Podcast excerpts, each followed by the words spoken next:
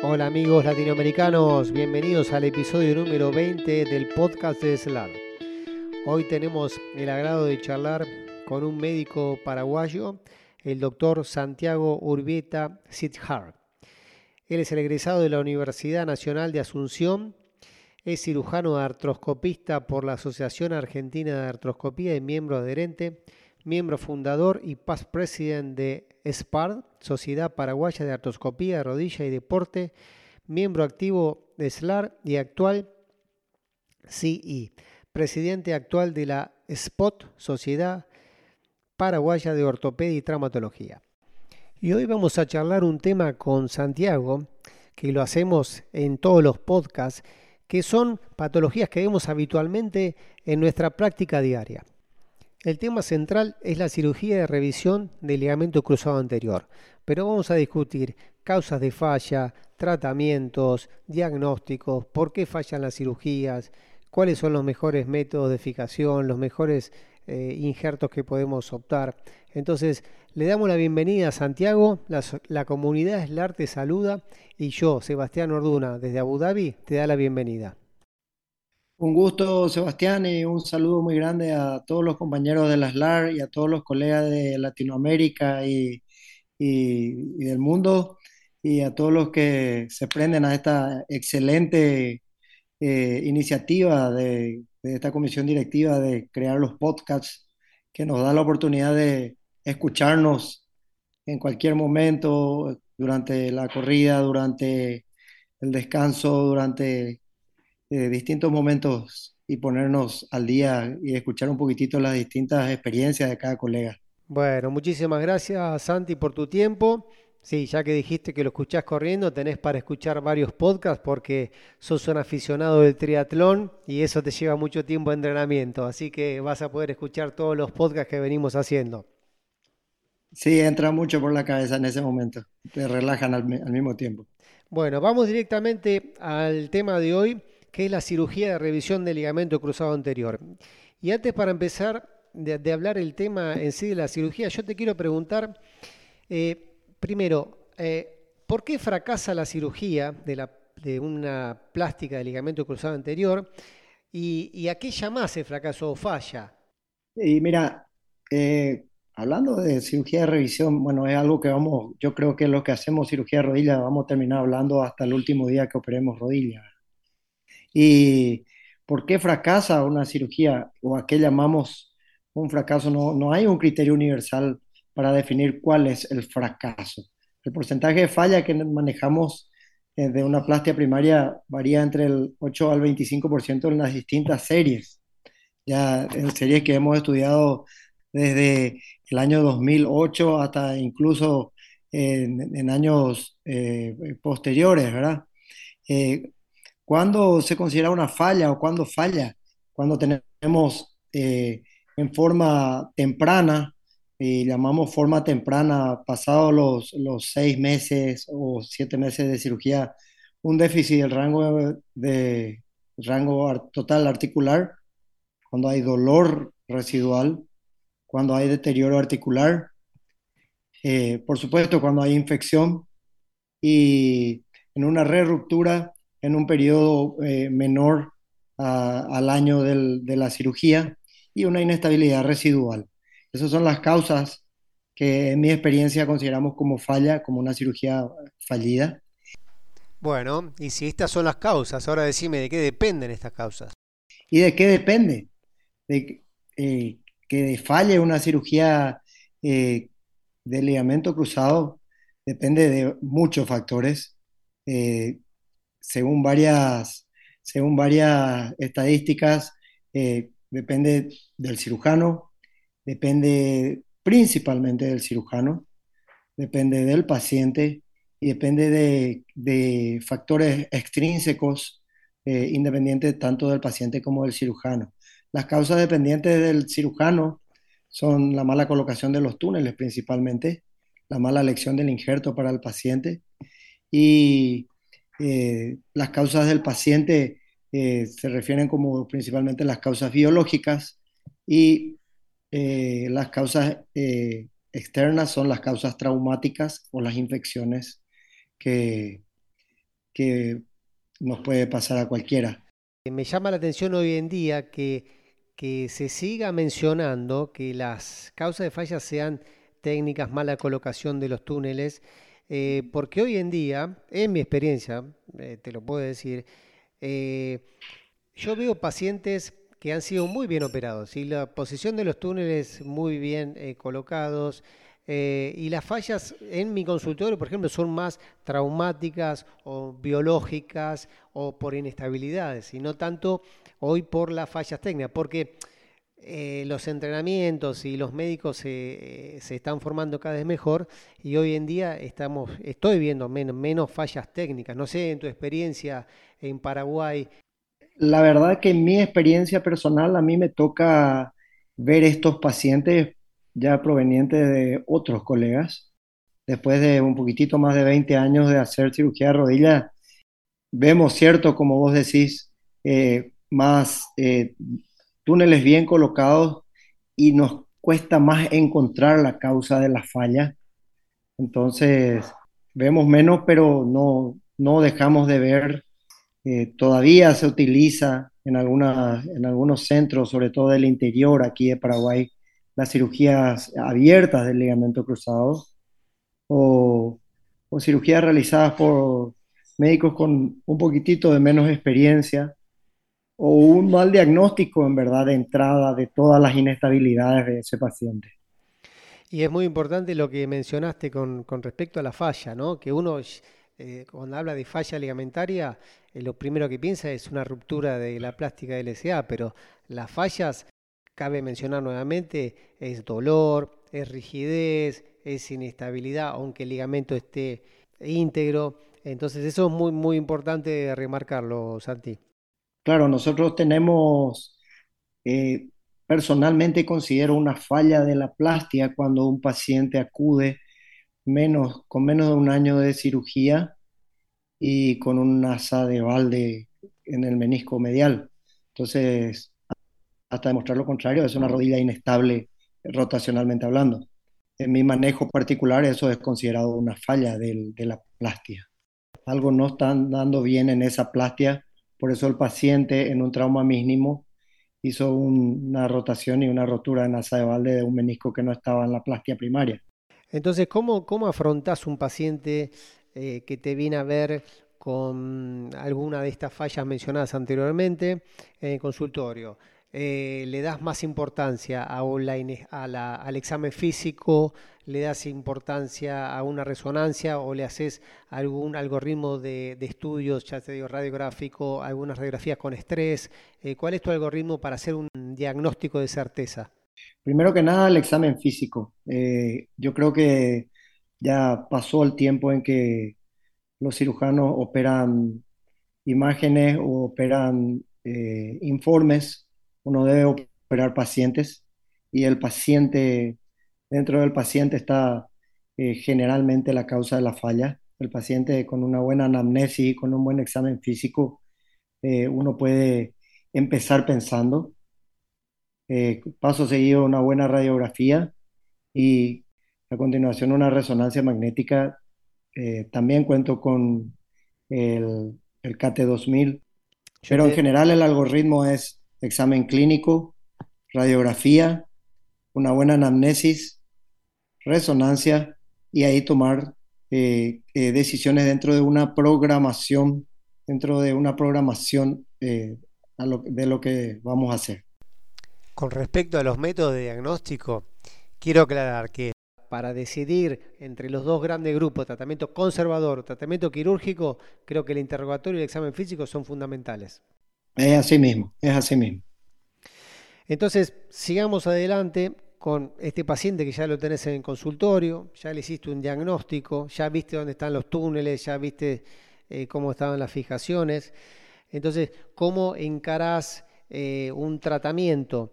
Eh, hablame un poquito de técnicas, de injertos, de fijaciones. Bueno, en, primero, en primer lugar me, me gustaría aclarar que el concepto de revisión no solo significa eh, cambiar el injerto o quitar el injerto roto o, trabajar sobre un injerto que falla. Eh, el primer, eh, el concepto de revisión del ligamento, de, cirugía de revisión del ligamento cruzado, abarca mucho más, es mucho más, mucho más profundo. Abarca el diagnóstico y la falla, la causa, abarca el planeamiento y dentro del planeamiento abarca qué gestos quirúrgicos. Y, es a lo que vos te estás refiriendo con esta pregunta. Entonces, nosotros evaluamos si es verdaderamente un ligamento con re-ruptura, ver por qué falló. una radiografía simple nos va a poder decir si el ligamento estaba anterior o estaba, eh, o estaba muy constreñido o si bien eh, eh, fue una causa traumática pura. Nosotros tenemos todavía muchos pacientes y revisamos muchos pacientes los cuales fueron, operadas con, fueron operados con técnicas transportal o con técnicas más antiguas. Entonces, nos encontramos con pacientes los cuales tienen ligamentos íntegros pero rodillas inestables. Entonces, eh, en esos pacientes optamos por hacer una artroscopía, control de la integridad del injerto y si los meniscos se encuentran sanos, realizamos eh, eh, solamente una técnica de biotenodesis extraarticular, un refuerzo extraarticular de Lemer modificado y con eso nuestros resultados son bastante buenos. Santi, quiero aclarar en este tema que para los que están escuchando el podcast y no hacen habitualmente la técnica de Lemer modificada, es que con esta técnica o este acto quirúrgico mejoras la inestabilidad rotacional, porque si tiene el ligamento intacto, quiere decir que la inestabilidad anteroposterior está bien. Entonces no haría falta hacer la revisión del ligamento cruzado, que es una técnica más cruenta y la recuperación es distinta. Entonces con esta técnica de Lemer modificada podríamos solucionar el problema sin hacer una cirugía tan grande. Ahora te planteo otro escenario. Y si en el momento de la artroscopía te encontrás que la plástica del ligamento cruzado no está del todo bien o no está parcialmente eh, rota? Eh, ¿Haces algún acto quirúrgico? En algunos casos eh, podemos hacer una, una aumentación del, injerto que ya tiene el paciente y le completamos con un injerto en, posición anatómica, que es lo que o, hacemos transportal y no trastibial. Santi, por lo que me estás contando, usan bastante esta técnica de extraarticular del EMER. ¿Qué resultados tienen? y tenemos bastante buenos resultados. Eh, bueno, dicha técnica, como con el último consenso de las LAR, estamos realizando mucho, cada vez tenemos eh, eh, más pacientes jóvenes, más, más niños lesionados, más gente con, con esqueleto inmaduro, más, más, gente de menor de 25. Cuando empezamos a hacer esto, nuestros pacientes eran hombres de 25 a 40 años. Hoy día tenemos niños, niñas, y personas mayores. Nuestro, nuestros rangos van de, de 13, 14 a 60, 65 años. ¿Nos puedes mencionar tus indicaciones para esta técnica? En revisiones a todos y en primaria a, a los que a los que llenan ciertos requisitos. Más de tres cruces, em, eh, hiperlaxos, menores de 25 años, deportes de pivot de alta de alta de alto rendimiento, Después pasamos a, los criterios radiográficos, si tiene alguna fracturita de segón o, algún, alguna inestabilidad asociada. tenemos casos especiales como tengo un paciente que en una primera instancia hizo rotura aislada del ligamento cruzado posterior, anduvo bien tres años, cuatro años, a los cuatro años hizo rotura aislada del ligamento cruzado anterior. Entonces en ese paciente eh, decidí hacerle una, una plástica extraligamentaria eh, extraarticular de, de, refuerzo al hacerle la cirugía primaria porque no rompió el, el injerto posterior. Pero son casos raros. No solamente que le da más estabilidad rotacional, sino que protege el injerto, el ligamento cruzado anterior. O sea, yo creo que es una muy buena opción para las indicaciones que, que acabas de mencionar. Eh, a mí me da mucha seguridad si bien en las, primeras etapas de la recuperación al paciente le causa varias molestias y no tenemos que asustarnos de la, de la disminución del rango articular en las primeras etapas de la recuperación, porque estos pacientes recuperan el rango articular 100%. Bueno, Santi, pasemos al tema de los injertos. Hay dos grandes grupos, aloinjertos y autoinjertos. En el caso de una revisión, ¿qué preferís, aloinjerto o autoinjertos? Y en el caso de elegir autoinjertos, eh, ¿qué injertos preferís? No tenemos la opción de injertos eh, de banco, o sea que nuestras opciones están limitadas a nuestros, a nuestros injertos, eh, a nuestros injertos propios del paciente.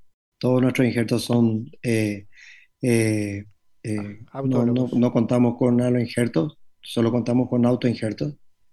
Entonces, dependiendo del, del, del, injerto que haya tenido el paciente, optamos ya sea por en el siguiente orden. Siempre uso primero la rodilla afecta y después pienso en usar la, rodilla contralateral. En el caso de que tengas una falla con un injerto de semitendinoso recto interno, ¿cuál es tu eh, primera opción? Mi primera opción gol estándar siempre es el, el HTH, el, el bone to bone, el, el tendón patelar es, es, una, es, un, es un injerto que está demostrado actualmente que que es el gol estándar y que va, es muy difícil que deje de serlo. ¿Tenés alguna experiencia con tendón cuadricipital? Tengo, tengo dos, o, tengo unos cuantos casos con tendón cuadricipital, pero no es el, el injerto de mi predilección. Eh, yo te quería hacer un comentario con respecto al tendón cuadricipital, que bueno, también en, en la bibliografía eh, he visto muchos trabajos, nuevos trabajos que se están inclinando también por el tendón cuadricipital. Eh, de hecho, eh, bueno, yo estoy trabajando en Abu Dhabi, donde la población musulmana reza cinco veces por día. Y el tendón patelar, al tener, al producir o el posible dolor anterior de rodilla, entonces me estoy también inclinando más hasta en cirugías primarias con el tendón cuadricipital y la verdad que muy buenos resultados, la bibliografía también habla de que eh, los resultados son excelentes. Y yo creo que es una muy muy buena opción para cirugía primaria o para cirugía de eh, revisión. Sí, de hecho que es un, de hecho que es un injerto mixto eh, que con una buena extracción es probablemente el que menos eh, daños colaterales nos crearía, ¿verdad? Porque ni siquiera en los pacientes saltadores crea mucha, mucho, muchos dolores. Con respecto a los túneles, ¿no? Que hablamos un poco de las causas de falla son en la mala posición de los túneles. Eh, cuando tenés que eh, la, posición de los túneles están en mal, en mala posición, hay varias opciones para hacer. Eh, contame eh, un tiempo, dos tiempos, rellenás con hueso, rellenás con tornillos. Eh, ¿Cuál es tu primera opción? Si te gusta hacer cirugías en dos tiempos o tratás de hacer todo en un tiempo. Bueno, cuando tengo túneles muy mal colocados, te hace la cirugía más sencilla. Porque uno va a los túneles que busca y muchas veces ni siquiera molestan los túneles anteriores. Primero con una buena radiografía uno puede programar si va a haber o no congruencia de los túneles eh, eh, que ya cuenta el paciente y con una resonancia y una buena tomografía eh, puede ver el, diámetro de los túneles.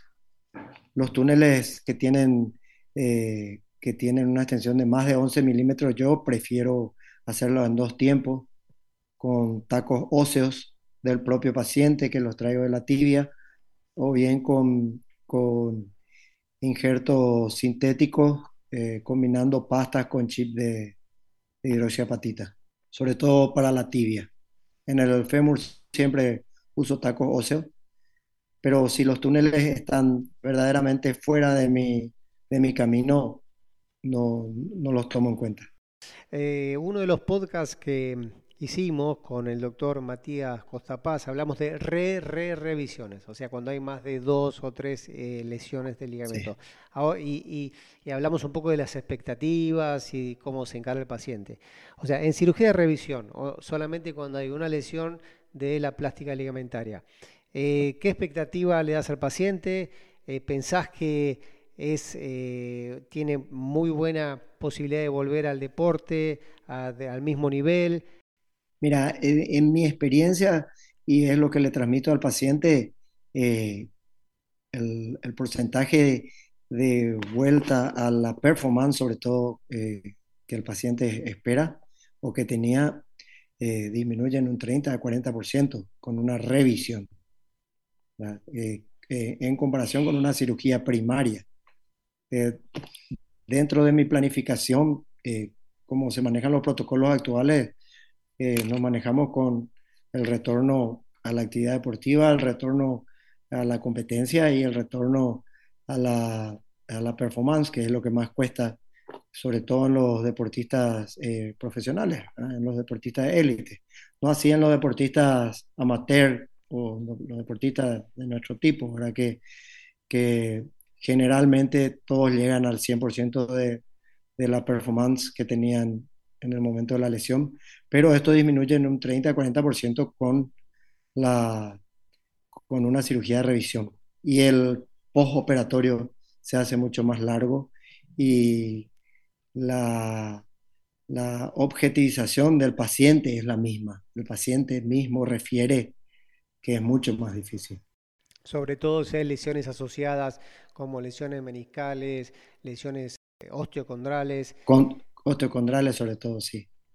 Y las meniscales, actualmente nosotros hacemos hasta el último esfuerzo de, no sacrificar los meniscos.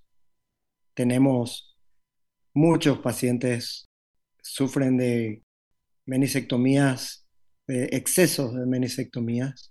Y bueno, eso estamos viviendo nosotros.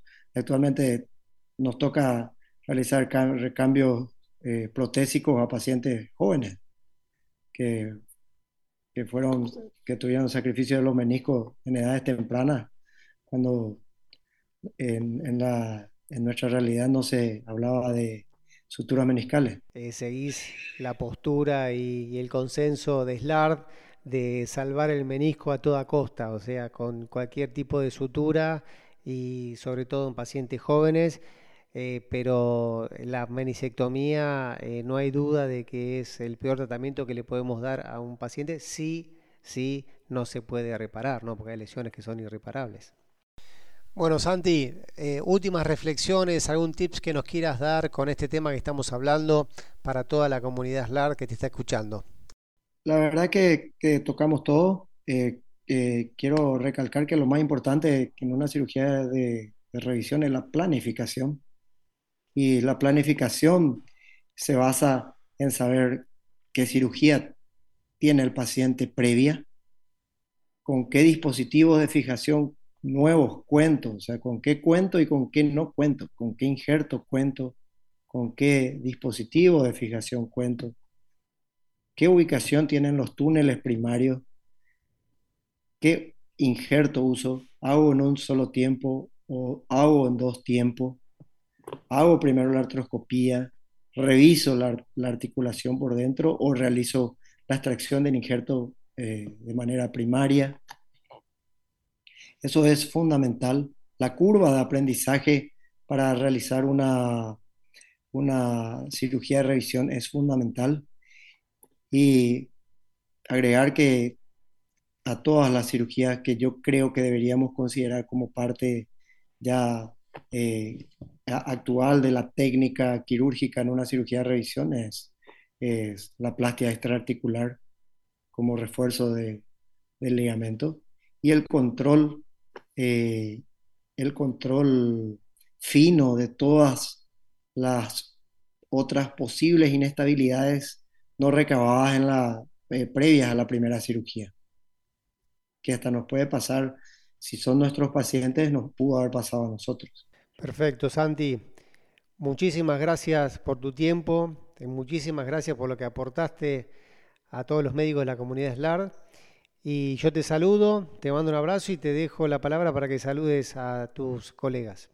Bueno, antes que nada, muchas gracias por la oportunidad de participar y como saben, desde Paraguay siempre estamos dispuestos a, ayudar con lo que podamos en las LAR, que es nuestra, nuestra sociedad madre, nuestra hija mimada.